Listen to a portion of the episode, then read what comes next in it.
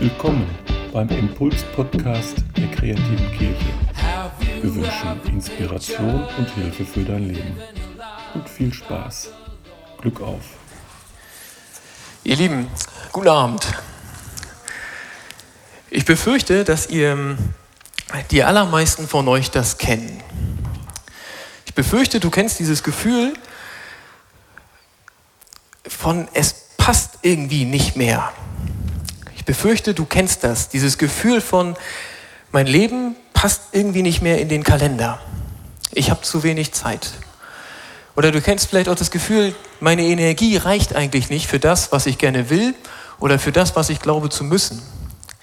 Vielleicht kennst du sogar dieses Gefühl von, meine Liebe reicht eigentlich nicht mehr. Ich befürchte, du kennst das. Und das ist, das ist einmal ein weltliches Thema, so Zeitmanagement, To-Do-Listen, Prioritäten. Machen wir heute alles nicht. Ist ja nicht meine Aufgabe. Es ist aber auch ein geistliches Thema. Ich glaube, es ist im Kern ein zutiefst geistliches Thema. Dieses Thema, ich nenne es einfach mal gute göttlich, gute gottgewollte Grenzen. Gute gottgewollte Grenzen. Weil ich glaube, dass gute gottgewollte Grenzen einen Raum abstecken, in dem wir gut leben können. Und darüber möchte ich mit euch nachdenken. Über diese Grenzen, die Gott andeutet und in denen wir leben sollen. Denn ähm, wir müssen ein bisschen ausholen. Ganz am Anfang der Welt, da sah das auf der Welt folgendermaßen aus. Das ist ein bisschen kompliziert. Ungefähr so. So.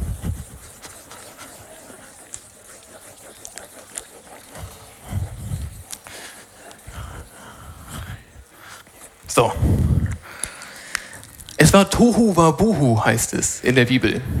Es war wüst und leer. Am Anfang war alles durcheinander, völlig grenzenlos, wüst und leer, Tohu Wabuhu. Und dann schafft Gott die Welt, indem er in diese Unordnung Ordnung bringt, indem er gute Grenzen setzt. Er grenzt das Licht von der Finsternis ab. Er schafft den Tag und die Nacht, eine gute Ordnung aus 24 Stunden. Er trennt das Land vom Wasser. Es gibt danach einen Lebensraum auf dem Land und einen Lebensraum im Wasser. Er trennt das Leben nach seiner Art, die Pflanzensorten nach ihrer Art, die Tiersorten nach ihrer Art und auch den Menschen.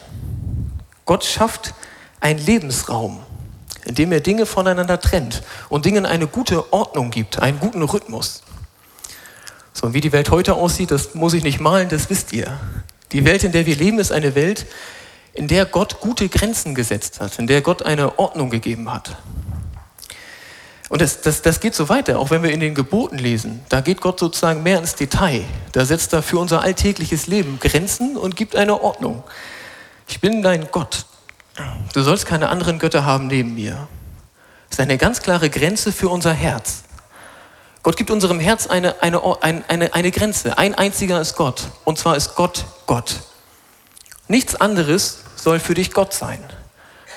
Das ist gut, das gibt Ordnung. Das ist eine heilvolle Grenze.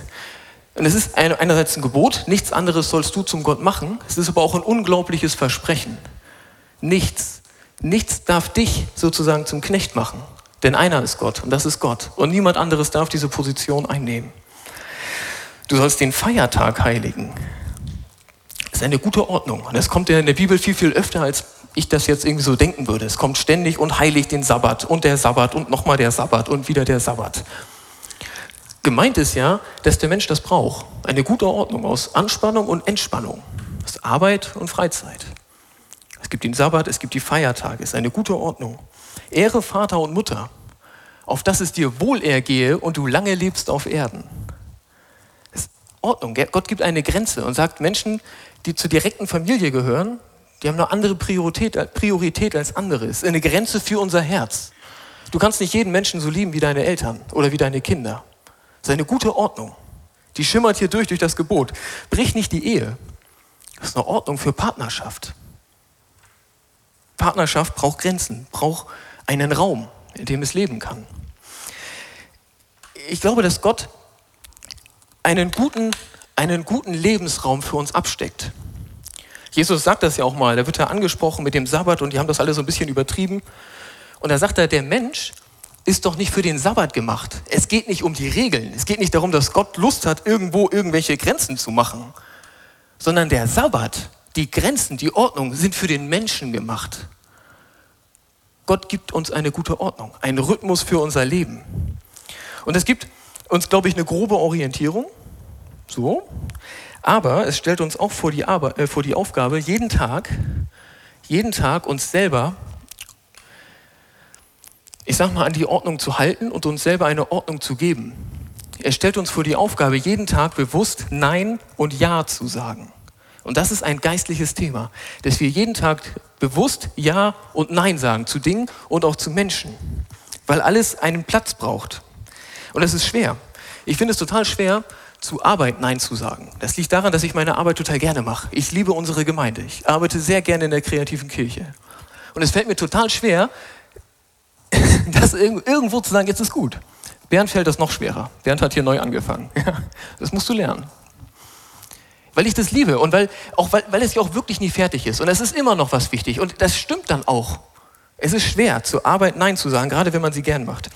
Es ist auch schwer, zu Freunden Nein zu sagen, wenn ein Mensch, den man lieb hat, etwas braucht. Nein sagen schwer. Es ist auch schwer, zu Freizeit und zu Ablenkung Nein zu sagen. Denn das, das ist ehrlich gesagt auch Teil der Wahrheit. Es ist ja nicht so, dass jeder Mensch, der so dieses Stressgefühl hat, das ich vorhin beschrieben habe, es ist nicht so, dass jeder Mensch, der dieses Stressgefühl hat, dieses Gefühl von es reicht nicht, es ist nicht so, dass jeder von denen zu viel arbeitet. Es stimmt nicht ich kenne das zum Beispiel von mir ehrlich gesagt auch aus dem Urlaub. Ja, dass ich dann den besuchen will und den und den und den und ich will das machen und jenes machen und das Buch lesen und Oma besuchen. Und am Ende schaffe ich fast nichts davon. Ja, weil ich zu nichts Nein gesagt habe, sondern versucht habe, zu allem Ja zu sagen und dann passt es nicht. Und ich habe auch, ehrlich gesagt, ich habe eine ganze Reihe Studierender schon begleitet, so in meinem Leben, die mit ihrem Studium nicht klarkommen. Und da gibt es welche, die haben einfach zu viel Arbeit, ja, zu viel Job und äh, Studium und frag mich nicht. Aber die allermeisten, ich sag's mal so, ungeschützt, die allermeisten, denen fällt es schwer, Nein zu sagen zur Ablenkung. Nein zu Facebook, ja, oder Nein zu Serien gucken. Oder Nein zu bis um drei Uhr rumhängen und trinken, wenn ich morgens um sieben aufstehen muss. Auch das braucht eine Ordnung. Es geht nicht darum, dass wir einfach weniger arbeiten. Es geht darum, dass wir in guter Ordnung leben, in einem guten Rhythmus, der uns dient und Gott Ehre macht. Und es ist, ich glaube, es ist eine Riesenillusion, in der ich zumindest manchmal lebe. Du musst es für dich wissen. Eine Riesenillusion zu glauben, man könnte alles haben. Man könnte einfach zu allem Ja sagen und man lässt sich so treiben und dabei kommt was Gutes raus. Das ist eine Illusion. Es stimmt nicht. Jedes, jedes Ja braucht ein Nein. Ohne Nein gibt es kein Ja. Ohne Nein gibt es keine Hingabe. Ohne Nein gibt es keine Leidenschaft. Ohne Nein gibt es keine Exzellenz für nichts. Das Nein ist die Voraussetzung für jedes Ja. Und das, das äh, wisst ihr. Ohne Nein kann ich keine Partnerschaft leben. Ein Ja zu einer Partnerschaft ist ein Nein zu, zu allen anderen Menschen. Jedenfalls auf partnerschaftlicher Ebene. Ohne Nein kann ich keinen Dienst machen. Wenn ich nicht, zu nichts Nein sage, kann ich nirgendwo verlässlich einen Dienst machen? Kann ich nirgendwo verlässlich dem Reich Gottes etwas sagen, da will ich mitmachen, das will ich unterstützen? Es geht nur mit Neins, damit ich den Raum dafür habe. Ohne Nein kann ich nicht erfolgreich arbeiten. Wenn ich nie Nein sage zu meinem Handy und zu irgendwelchen WhatsApp-Gruppen, kann ich nicht erfolgreich arbeiten. Es geht nicht. Das Nein ist, heraus, ist die Voraussetzung fürs, fürs Ja. Ohne Nein ist auch ein Leben mit Gott sehr schwer zumindest. Ein Leben mit Gott, ein Ja dazu, ist ein Nein zu einem Leben ohne Gott. Und eigentlich sogar ein Nein zur Sünde. Gott vergibt, Gott fängt neu an, so oft wir das brauchen, natürlich. Aber dauerhaft ist ein Ja zu Gott auch ein Nein zu dem, was ihm widerspricht. Jesus sagt an einer Stelle, Matthäus 5, eure Rede aber sei Ja, ja und Nein, nein. Was darüber ist, das ist von übel. Er sagt das in Bezug aufs Schwören, aber es passt für heute auch. Eure Rede sei ja, ja und nein, nein. Was darüber ist, das ist von übel. Eigentlich ist es doch so.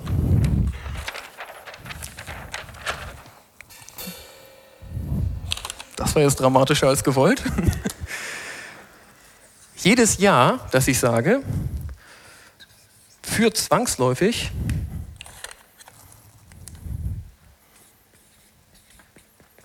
einem Nein für andere Dinge. Und jedes Nein, das ich spreche, ermöglicht den Raum für Ja. Das ist eine ganz einfache Formel. Jedes Ja führt zu Neins und jedes Neins ermöglicht, jedes Nein ermöglicht auch Ja's. Und trotzdem ist es nicht leicht. Ich hoffe, es fällt euch leichter als mir. Mir fällt es total schwer. Ja, ich wünsche mir manchmal, ich wünsche mir manchmal, dass andere Menschen mir das abnehmen. Manchmal wünsche ich mir, dass unsere Gemeindeleitung mir genau sagt, was ich in der Gemeinde machen soll, wo ich Ja sagen soll und wo Nein. Und meine Frau kann das dann privat machen. Und ich habe keine Probleme mehr. Ja? Manchmal wünsche ich mir das, aber es ist, ist ja Unsinn. So. Ähm, was hilft? Was hilft dabei, das hinzukriegen? Ich glaube, das Erste ist, dass wir das mit der Schöpfung nicht vergessen. Dass du in dein Herz eindringen lässt, dass du ein Mensch bist. Und Gott hat dich begrenzt gemacht. Genau so. Gott hat dich begrenzt gemacht. Du hast eine begrenzte Zeit auf dieser Erde. Du hast eine begrenzte Energie. Du hast begrenzt viel Zeit. Du hast begrenzt viel emotionale Kapazität. Du hast begrenzt viel Platz in deinem Herzen. Gott hat dich begrenzt gemacht. Er hat dich wunderbar gemacht und er hat dich so gewollt, wie du bist. Du bist begrenzt. Gott ist grenzenlos. Du bist es nicht. Er hat dich begrenzt gemacht. Du bist ein Mensch. Und du ganz allein bist verantwortlich dafür, die Grenzen, die dir gut tun, zu verteidigen. Ja, das ist, ähm, das würde man manchmal gerne exportieren oder man tut so, als wären andere Menschen dafür verantwortlich, aber das hilft ja nicht.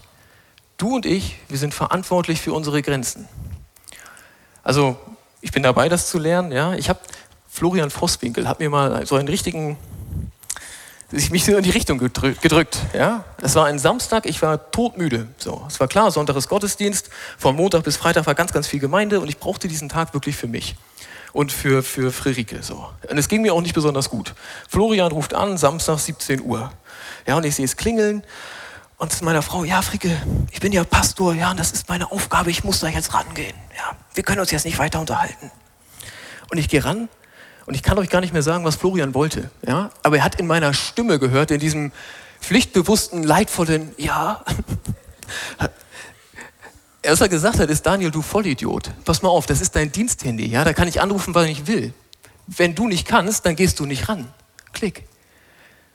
Ich war total verdattert, ja. Das, also, er hat es sofort gemerkt. Und es hat mir geholfen und es stimmt. Es ist doch meine Verantwortung, ob ich nachts um eins WhatsApps schreibe. So, und es ist deine Verantwortung, ob du dir jeden Schuh anziehst, ob du dir von jedem sagen lässt, was du tun und was du lassen solltest. Niemand Niemand, niemand, niemand auf der Welt kann dir das abnehmen. Du bist verantwortlich für deine Grenzen. Es ist so. Das ist das Zweite. Das Dritte das ist jetzt schwarze Pädagogik. Aber auch das stimmt. Die Grenze kommt.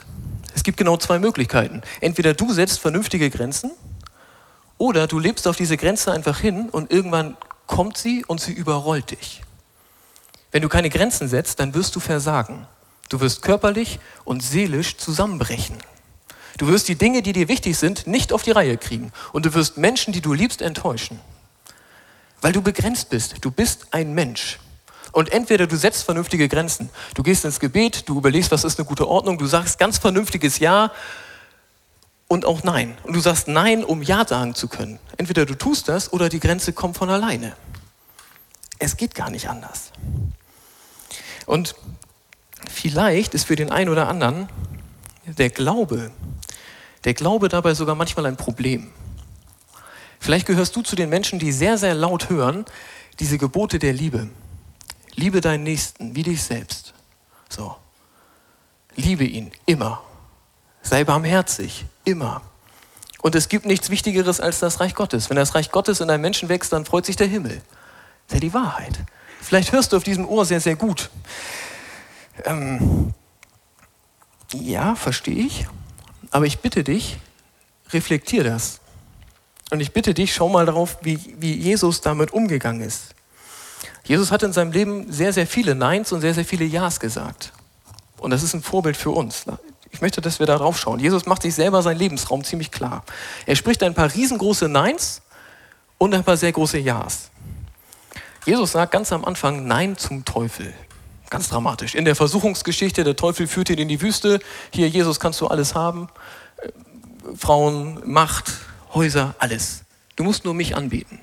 Jesus sagt dazu Nein und er sagt Ja zu einem Leben mit Gott. Hier ist auch noch klar, was jetzt böse und was gut ist. Danach nicht mehr. Jesus sagt auch Nein zu einem Leben mit Frau und Kind. Ich glaube, Jesus wäre ein großartiger Ehemann und Vater gewesen. Und Familie ist was total Schönes und Wertvolles. Jesus sagt dazu Nein, obwohl es was Gutes ist, um Ja sagen zu können um sein, zu seinem Leben mit den Jüngern. Um Ja sagen zu können zu dieser Gemeinschaft mit den Elf. Jesus sagt auch Nein zu einem sesshaften Leben, zu Arbeit. Ja, er sagt, der Menschensohn hat nichts, wo er sein Haupt hinlege. Er sagt dazu Nein, ja, zu einem sesshaften Leben, um Ja sagen zu können zu diesem Umherziehen und hier predigen und da heilen und was Jesus so macht. Ja? Er spricht riesige Neins, um richtig große Ja's aussprechen zu können und die auch so zu meinen. Das macht er im, im Großen und das macht er auch im Kleinen. Wenn das Thema heute für dich wichtig ist, dann bitte ich dich, lese mal diese Stelle. Markus 6, Vers 30 bis 50. Lest es nach. Und es ist egal, was da passiert, achtet nur mal darauf, wie oft Jesus Nein sagt, um anschließend Ja sagen zu können. Jesus schafft sich den Raum für die Ja's mit seinen Neins. Das ist super spannend. Ja? Die Geschichte geht damit los, oder dieser Abschnitt, dass lauter Leute was von Jesus wollen. Die bedrängen ihn richtig. Und Jesus sagt, nö, machen wir jetzt nicht. Ja, er treibt seine Jünger, dass sie in das Boot setzen und er sagt ihnen, komm Jungs, hier ist jetzt zu voll, wir fahren mal über den See. Außerdem müsst ihr was essen. Das ist wichtig. Das heißt, Jesus sagt hier, nein, sie fahren über den See, sie haben eine Zeit für sich. Dann auf der anderen Seite des Sees ist eine andere Gruppe von Leuten. Die haben gehört, dass Jesus da hinkommt, sind jetzt da versammelt. Und Jesus entscheidet, ja, okay, das passt jetzt. Große Predigt, Riesending, 5000 Leute. Danach wollen die Leute dann nach Hause gehen, beziehungsweise sie brauchen was zu essen und da kommt dieses Speisungswunder. Jesus macht 5000 Leute satt mit einigen Broten und einigen Fischen. Danach, Riesenwunder, Riesenparty. Danach sagt Jesus, jetzt ist gut. Jetzt ist gut, das hatte jetzt seinen Raum. Er treibt seine Jünger wieder ins Boot und sagt, Jungs, jetzt geht endlich. Wenn ihr jetzt nicht geht, gehen die Leute nie. Er treibt die Jünger in das Boot und sobald die in dem Boot sitzen und anfangen zu fahren, verschwindet er einfach. Von den 5000 würden 4000 gerne noch mit Jesus beten oder irgendwas bequatschen oder ein Autogramm oder so. Ist Jesus alles egal. Es hatte seinen Raum, jetzt geht Jesus auf den Berg, um zu beten, heißt es. Er braucht Zeit für sich und für seinen Gott. Klares Nein, um Ja sagen zu können. Und dann geht es sogar noch weiter. In der Nacht, die Jünger sind auf dem, äh, auf dem See ne, und fahren da mit dem Boot. Ähm, und Jesus läuft über das Wasser. Das Boot ist ja schon weg. Was soll er machen? Er geht zu Fuß. ja, ist klar. Wie gesagt, es geht nicht um den Inhalt, sondern um die Ja's und die Neins für uns. Also, Jesus sagt, kein Problem, ich gehe über das Wasser, tap, tap, tap, tap, tap. Dann sieht er die Jünger, die sind gerade in den Sturm gekommen, das geht ihnen total schlecht beim Bootfahren. Er denkt, ah nee, ich gehe mal vorbei. Das heißt in der Bibel, und er wollte vorbeigehen, ja, weil er eigentlich noch nicht fertig ist. Er, er will noch Zeit für sich haben. So, aber dann, dann sehen die Jünger ihn und schreien und so, dann hilft er ihnen doch. Also er kann dann auch ein spontanes Ja finden. Er ist nicht dogmatisch mit seinen Neins und seinen Ja's. Es geht mir darum, dass er es tut. Ja und Nein. So, so einfach ist das. Sag Ja, Ja und sag Nein, Nein. Tu es bewusst.